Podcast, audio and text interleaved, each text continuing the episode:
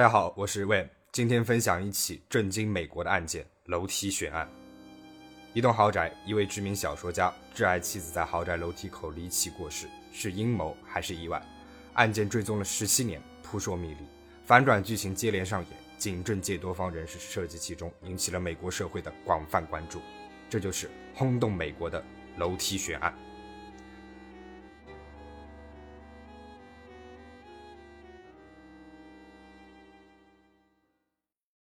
Durham 911, where's your emergency? Uh, 1810 Cedar Street, please.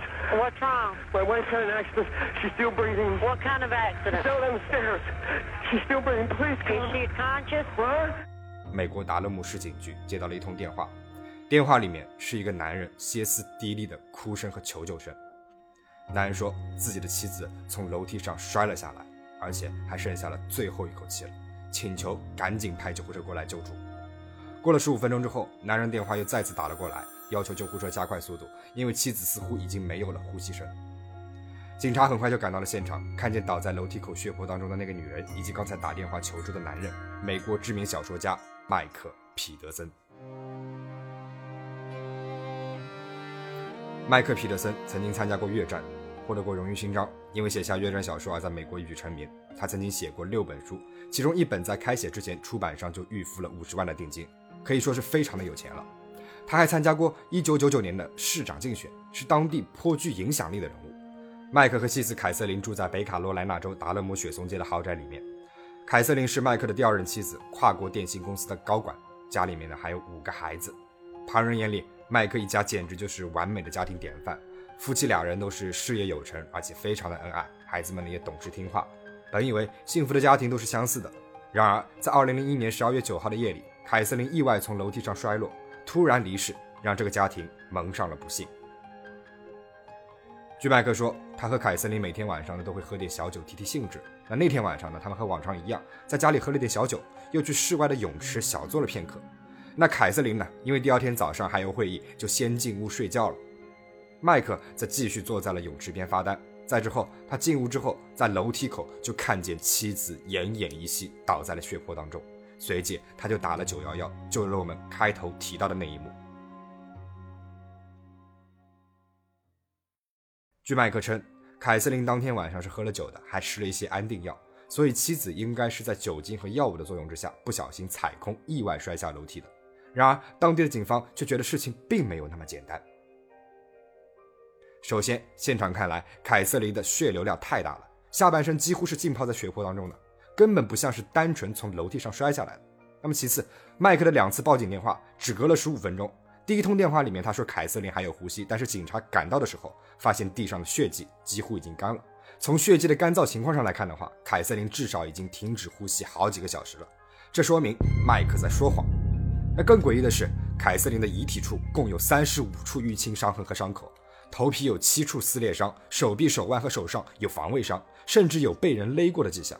而出事现场墙壁上鲜血四溅，血液飞散的形状像是被钝器击打之后喷射出来的。而根据凯瑟琳头皮伤痕形状，凶器应该是一个壁炉吹火棒，而这个吹火棒在案发之后也不翼而飞了。于是警方推测凯瑟琳是被谋害了，嫌疑人正是她的丈夫麦克·皮德森。警方立即封锁了现场，将麦克逮捕了。凶手作案无法瞒天过海，只能假装好人报警。这一套路的做法，加上麦克知名小说家的身份，让案件一公开就受到了全美的关注。小说家杀妻案、楼梯悬案，很快就成了所有媒体和民众给这起案件贴的标签。然而，虽然看起来是证据确凿，但是要给麦克判刑，最重要的谋害动机还没有找到。麦克和凯瑟琳是重组家庭，五个孩子也并不是全是亲生的，两个儿子是麦克亲生的，一个女儿是凯瑟琳亲生的，还有两个女儿是麦克领养的。虽然说他们家庭关系是非常复杂，但是他们相处的呢却是出奇的融洽。每个孩子都说他们父母关系特别好，甜蜜、浪漫、心灵契合，简直就像是神仙眷侣。而且平常的麦克从来没有表现出任何的暴力倾向，就连凯瑟琳的亲生女儿都说麦克是绝对不会伤害凯瑟琳的。那么凯瑟琳真的是意外坠楼吗？如果不是的话，麦克谋害妻子的理由又是什么呢？当地警方继续对麦克进行了调查。发现这位小说家的生活里面竟然全是谎言。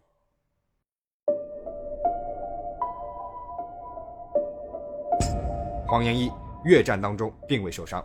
麦克一直对外宣称自己在越战当中受了伤，能让他一举成名的这个小说里面也是清楚的记录了受伤的经过。但是调查后发现，他所谓的战争中受的伤，其实是他从越南转移到冲绳时发生的一场车祸导致的。谎言二，双性恋。警察在麦克的电脑中发现了两千五百多张男性色情图片，以及一封和男妓约的邮件。原来麦克是一个双性恋，并且多次婚内出轨。那会不会是凯瑟琳发现了麦克的黑暗秘密，惨遭麦克毒手呢？那要知道，在当时的美国社会，双性恋这样的敏感话题是为大众不耻的。更何况麦克这样一个公众人物，隐藏了几十年的秘密被妻子发现了。恼羞成怒，动手谋害了妻子，这不是没有可能的，也是说得通的。但是麦克本人立即否定了这个说法，他声称凯瑟琳早就知道自己是双性恋了，还经常拿这起事情调侃他。只有凯瑟琳才是他的真爱，那其他人都和自己只是身体关系而已。虽然麦克极力辩护，但这两个谎言的拆穿对他来说是太不利了。开庭的时候，之前一直维护父亲凯瑟琳的亲生女儿也站在了他的对立面。公开宣布断绝和麦克的一切关系，当了警方的证人，而麦克呢被正式指控为一级谋杀。为了打赢官司，麦克是雇佣了一个强大的精英律师团队为自己辩护，其中就包括了北卡罗来纳州最出色的辩护律师大卫·鲁道夫。大卫·鲁道夫他曾帮助当地最恶名昭著的卡鲁夫打赢了谋害人民的官司，提起多罪，被媒体称为凶手的救星。其实要判断麦克是否有罪，最该搞清楚的就是。凯瑟琳究竟是从楼梯上摔下来身亡的，还是被殴打离世的？于是大卫组织了一群刑侦专家对现场进行了解释。那其中呢，就有我们的华人神探李昌钰博士。李昌钰博士，著名的华人神探，破过多起大案悬案，有“当代福尔摩斯”之称。李昌钰仔细检查了现场，经过严密的分析，推断这并不是一起谋害案。那他的理由如下：第一，现场门框上有凯瑟琳的头皮组织和头发，这说明凯瑟琳进入房间之后，因为意外而摔倒在了门框上，头是正好磕到了门框的边边，这也解释了凯瑟琳头部的伤痕。第二，现场大量的血迹都是来自不同方向的，理论上来说的话，如果以同一个方向反复殴打被害人，会造成多数血迹在同一个方向，所以这不可能是殴打的血迹。第三，楼梯上墙面的血迹都是在低处的，不可能是钝器击打导致的。如果是钝器，血迹会溅到天花板上。第四，被警方怀疑是凶器的吹火棒被找到了，上面已经布满了灰尘，显然是已经尘封已久了，不可能是凶器。或许你会以为，这李博士都已经出马了，以这看起来非常合理的推断和他的权威性，那麦克应该是无罪了吧？然而结果却出人意料，法庭是直接忽视了李昌钰的推断。当地检察官给出的原因是，李博士是收人钱财替人消灾。李博士的解释虽然很高级，但是他的亚裔口音，对不起，我们听不懂。拿口音当理由，你是不是会觉得非常的不可思议呢？那麦克的律师在总结的时候也说了，这不是加州，也不是纽约，这里是南方。李博士的亚裔身份在这里让普通人很难客观的看待。案件发生在北卡罗来纳州，处于美国的南部，而当时的美国南部社会是种族歧视非常严重的，即使权威如李昌钰也不能幸免。那到这里，这起原本只是为了追寻真相的调查开始变了味道。美国社会各种弊端开始牵涉其中，种族歧视、性向歧视、政治腐败等等等等。媒体竞相报道，人人都在关注。麦克的律师团队和当地的警方是各执一词，对于事情的真相已经是没人在乎了。所有人都想证明自己是对的。一起案件变成了一场旷日持久的拉锯战，一场在法庭上演的真人秀。时间一天天的过去了，案件是没有任何的进展。眼看这场拉锯战已经进入了一个焦灼的状态，警方又有了惊人的发现。一桩十七年前的案件让这场秀暂时画上了一个句号。十七年前，在德国，一个名字叫利夫的女人从楼梯上摔了下来，停止了心跳。现场的状况和凯瑟琳是一模一样的，后脑勺、头皮上同样有七道撕裂伤，而麦克同样是最后一个见她的人。那更神奇的是，这个离世的女人正是麦克领养的两个女儿的亲生母亲。原来，麦克曾经在德国生活过，利夫是他的好友。利夫意外过世之后，麦克很义气的收养了他的两个女儿。这就让人非常奇怪了：如果只是普通好友，麦克为什么要领养这两个孩子呢？麦克会不会和利夫之间有着不可告人的关系呢？这两个孩子会不会是麦克的亲生女儿呢？当年的德国楼梯案没有得到深究，大家都以为利夫是从楼梯上摔下来意外离世的。那而现在的话，警方就将利夫的遗体重新挖了出来检查，法医的检查结果是利夫是被谋害的。而这下好了，警方由此认定麦克其实是一个连环凶手，每隔十七年动手一次，对象都是和自己关系极为密切的女人，并且还都喜欢楼梯这个道具。于是，尽管有黄金律师团队的加持，麦克还是入了狱。所有人都以为案件已经告了一段落了，麦克会一直平静地待在狱中。但是八年之后，一个名字叫迪福的调查员让案件又有了新的转机。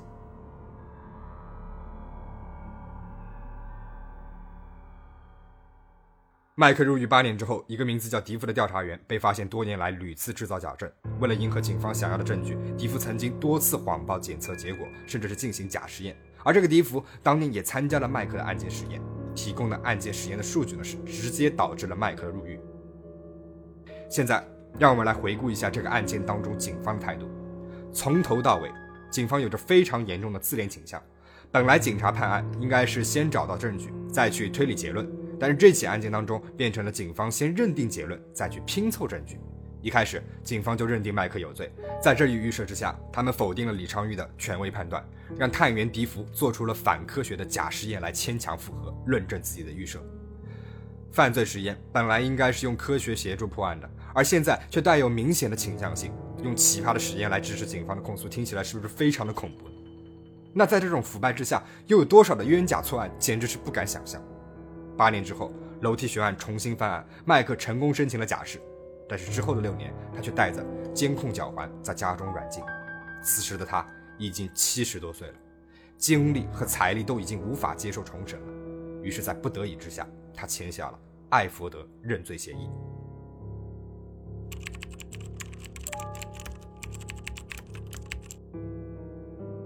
看到这，你或许会觉得麦克真的可怜，他可能是真的被冤枉的吧？但是果真是如此吗？